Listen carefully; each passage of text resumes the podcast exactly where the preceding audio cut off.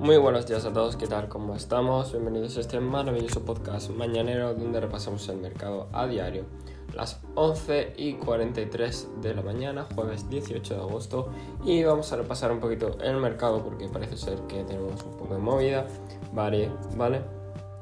Eh, vamos con el diario de Bitcoin. El diario de Bitcoin formando una cuña ascendente, lo que normalmente por patrón técnico eso significa que eh, pues, termina la baja, ¿vale? Pero hay que ver cómo pierde la zona de los importantes de los 22.500, ¿vale? Esa zona sería muy importante verla, ¿vale?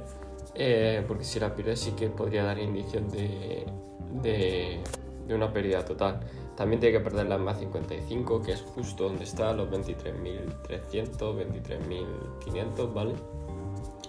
Eso por términos del diario. En términos de 4 horas sí que veo un rebote, ¿vale? Un rebote alcista porque no ha perdido, no ha perdido los eh, 22.800, que es como el, el, soporte anterior, ¿vale?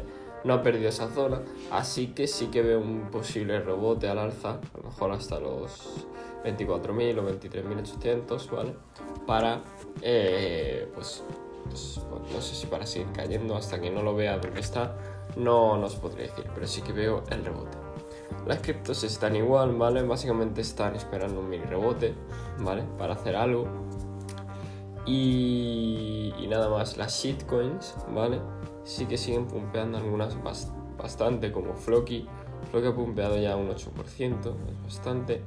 Eh, Doge se ha relajado, Kiva se ha relajado también. Pero no es buena señal que estén, que estén pumpeando, básicamente.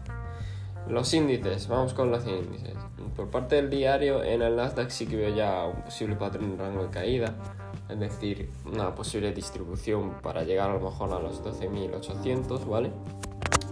Pero aún así necesito más desarrollo en los días porque eh, le pasa el tiempo y no, no está cayendo. Aunque aún le falta, como digo, muchos más días, mucho más desarrollo. En el SP500 eh, estamos justo la vela de ayer fue rechazo a la línea de tendencia, lo cual es normal. Siempre en la línea de tendencia suele haber un mínimo aunque sea de rechazo. Y nada, ahora toca pues esperar que se desarrolle más días porque esto, el gráfico diario va lento, ¿vale? Aunque lo revisemos todos los días, eh, va lento el tema porque sabemos que está contra resistencia y queremos ver una reacción eh, más rápida y detallada. La dominancia de Bitcoin sigue en los 40-41 casi, ¿vale? Eh, ya lo dijimos, mala señal, no pinta bien, pero bueno. El oro sigue en rango de caída, ha perdido la EMA 55, es decir, los 1785, ese punto lo ha perdido y ahora está por debajo. Aún le queda recorrido bajista o en rango, ¿vale? Así que toca esperar y no operar el oro en términos de, al alza, básicamente. Bueno, esto ha sido todo. Recordad que este podcast no es recomendación de inversión financiera ni consejo eh, para invertir. Nos vemos en el siguiente podcast. Hasta luego.